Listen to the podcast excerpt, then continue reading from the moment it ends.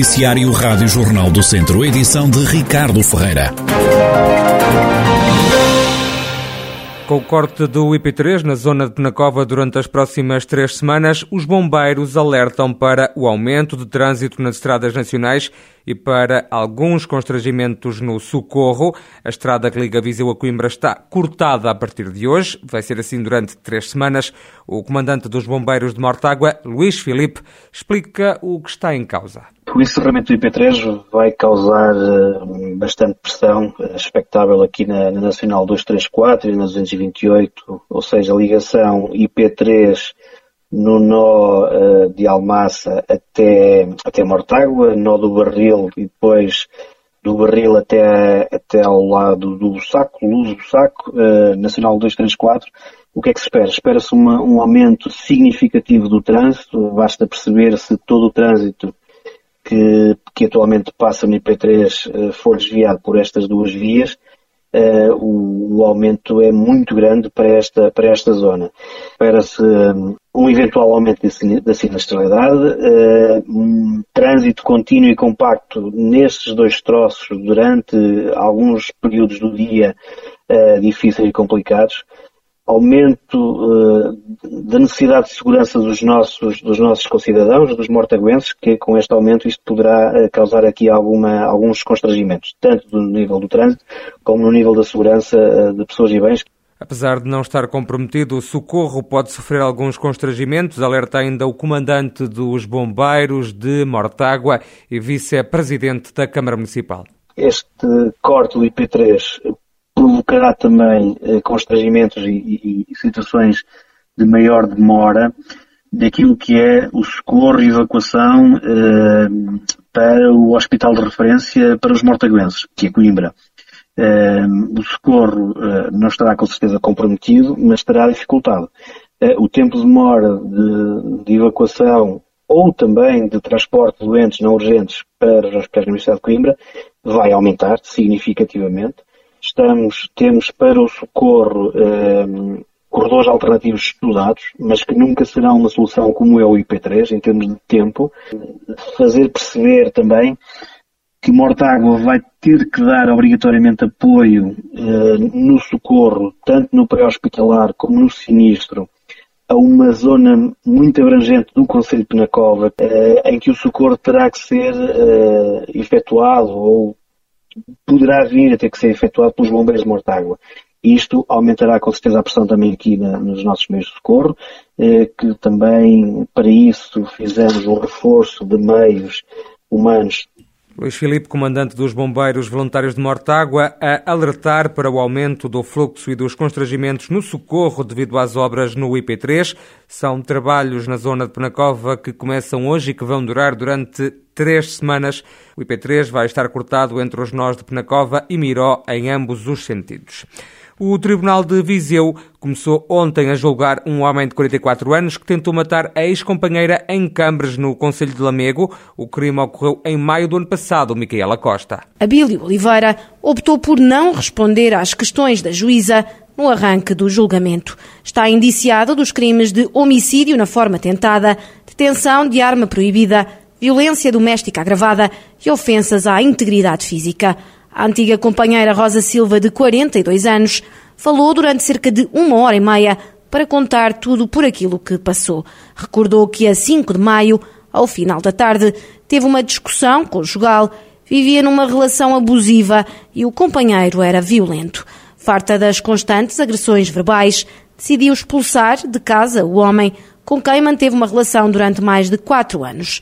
Acabou atingida a tiro na cabeça, pescoço e num ombro onde ainda tem alojada uma bala. Rosa explicou que confrontou o então companheiro por este ter pedido dinheiro adiantado aos patrões quando não ajudava nas despesas da casa. A discussão começou a aquecer e, perante os constantes insultos, a vítima decidiu retirar as coisas de Abílio de sua casa e começou a mudá-las para a carrinha deste.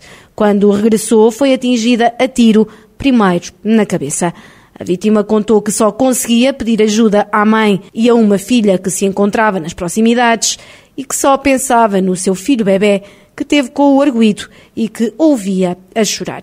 Rosa Silva explicou ainda que o arguído era muitas vezes violento e controlador, quando estava grávida do filho que tem em conjunto, foi agredida com uma sachola.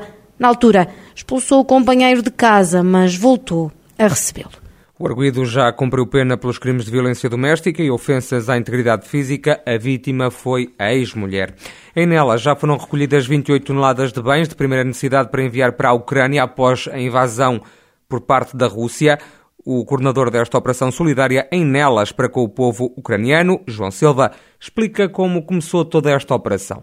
Começou em solidariedade com um casal amigo e vizinho, ucraniano, o André e a esposa Natasha, em que pediram a colaboração e que nos juntámos no sábado imediatamente dele ter, depois de ele ter recebido uma, uma chamada para que se desse algum apoio. Reunimos-nos e em muito pouco tempo conseguimos pôr a trabalhar uma onda que hoje posso dizer que estamos todos de coração cheio. Ao fim de três horas nós tínhamos cerca de seis ou sete carrinhas carregadas. Eu peço desculpa por estar comovido, porque isto não é fácil para ninguém. Não é fácil para ninguém conseguimos, tivemos força das pessoas, das empresas, dos supermercados, dos empresários. Neste momento estamos a pedir solidariedade monetária para ajudar a pagar o gasóleo a um caminhão. No mínimo, eles precisam de mil litros de gasóleo para chegar à Ucrânia. Nós temos neste momento cerca de 28 toneladas de material para despachar. João Silva, coordenador da Operação Solidária de Nelas, para com o povo ucraniano, vai enviar 28 toneladas de bens de primeira necessidade para a Ucrânia. Está a decorrer uma campanha de angariação de fundos para ajudar o jovem de 21 anos que ficou paraplégico na sequência de uma queda num treino de BTT em Tarouca, num acidente que aconteceu a 12 de fevereiro. A campanha está a ser levada a cabo pela família e amigos que querem juntar pelo menos 150 mil euros. A irmã do jovem, Yara Luna, explica o objetivo desta ação de recolha de fundos. Esta angariação vamos precisar de, de, arranjar a casa, provavelmente vamos ter de vender a nossa e comprar outra terra e arranjar a cama, as, as rampas, elevadores, não é que temos agora no prédio e não, não podemos ter elevadores porque às vezes a eletricidade não funciona aqui no prédio e tratamentos, se não conseguimos tratar cá em Portugal, vamos tratar na Suíça ou na Alemanha, depois tratamentos mais modernos, tudo o que for necessário para que ele volte a andar e era aluna irmã do jovem de 21 anos que ficou paraplégico na sequência de um acidente num treino de BTT em Tarouca. Este acidente aconteceu a 12 de fevereiro na Serra de Santa Helena. A família e os amigos procuram agora arranjar dinheiro com uma campanha de crowdfunding para ajudar este jovem.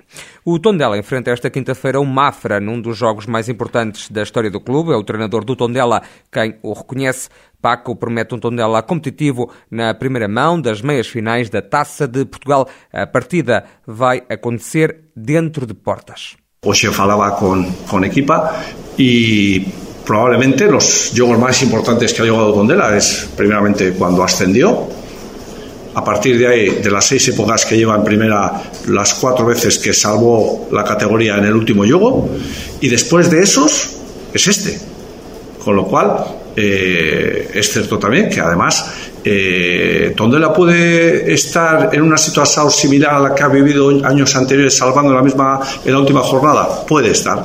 Puede estar en medias finales, puede estar, pero quizá más difícil, con lo cual es un juego eh, ilusionante en el que vamos a competir y a partir de ahí pues eh, la competición dirá si somos merecedores o no. O treinador foi claro, o principal objetivo do Tondela é a manutenção na Primeira Liga de Futebol. O objetivo mais importante para Tondela é a manutenção, mas agora mesmo o jogo mais importante é, este, ¿eh? a meia final contra Mafra e vamos a ir com, com a máxima intensidade, com a máxima responsabilidade e tratando de ser competitivos. Nos vamos a, a muerte neste jogo e a partir de aí o seguinte. O treinador do Tondela, Paco Estará, está convencido de que a eliminatória não vai resolver-se já esta quinta-feira. O técnico lembra que o Mafra tem poupado jogadores para este jogo desta noite com os Beirões. Do lado do adversário, do Mafra, o treinador Ricardo Souza está consciente da responsabilidade que o clube vai ter nesta meia-final da Taça de Portugal.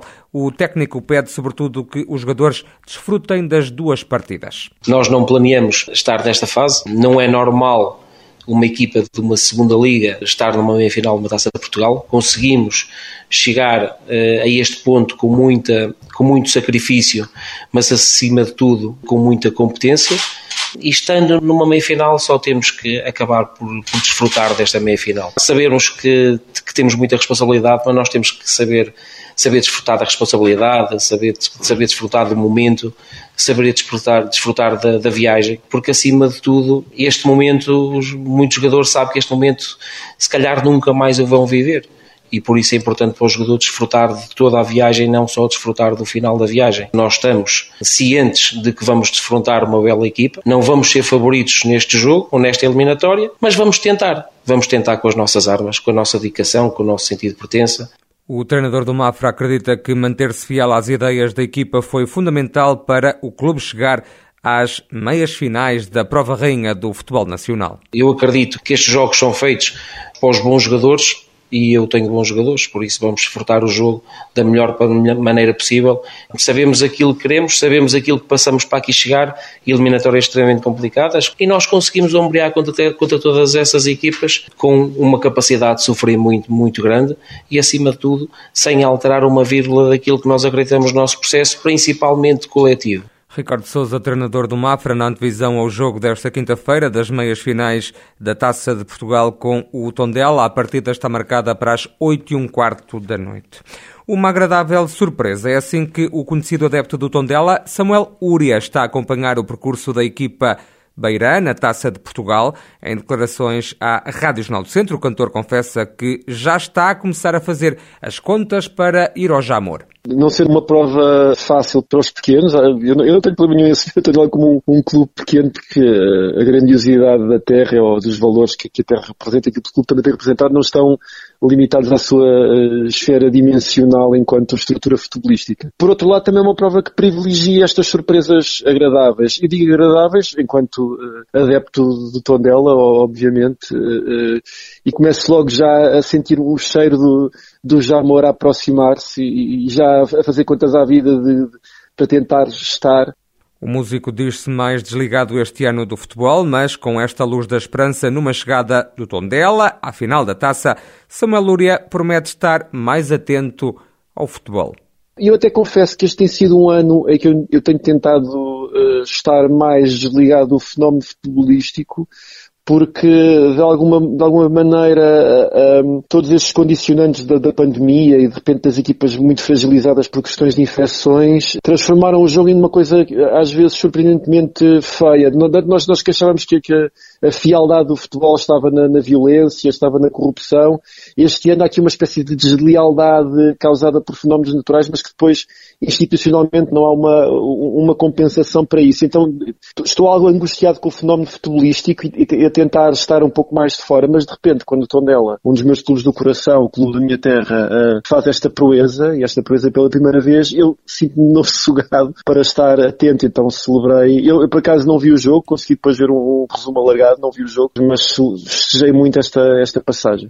Samuel Lúria diz sentir que a equipa do Tondela transporta para os Jogos o orgulho beirão e uma forma de lutar contra aquilo que considera um território isolado. Não é só deste ano, mas sim, eh, claro que há, há uma espécie de facciosismo até na análise que eu faço do, do, do que são as prestações do Tondela, e embora tenha sendo adepto de um dos grandes, não tenho isso com, com, essa equipa grande da qual eu sou também adepto e sócio, que é uh, interpretar o jogo uh, com a natureza que eu conheço da própria terra, das pessoas da terra, e eu sei que não são as pessoas da terra que estão a representar o clube, não, os jogadores do Tondela não são pessoas locais, não cresceram naquele sítio, mas percebo, ou tento entender, ou procuro ir, ir, atrás desses sinais, de que há de facto uma, uma questão de um orgulho de beirão, de um superar, de um isolacionismo, que não é, não é, não é, não é uma guerrilha, não, não somos nós contra os outros, mas há, há, uma, há, um ponto a querer marcar, há uma terra, uma região a defender, eh, e eu, consigo, eu normalmente tento ver isso.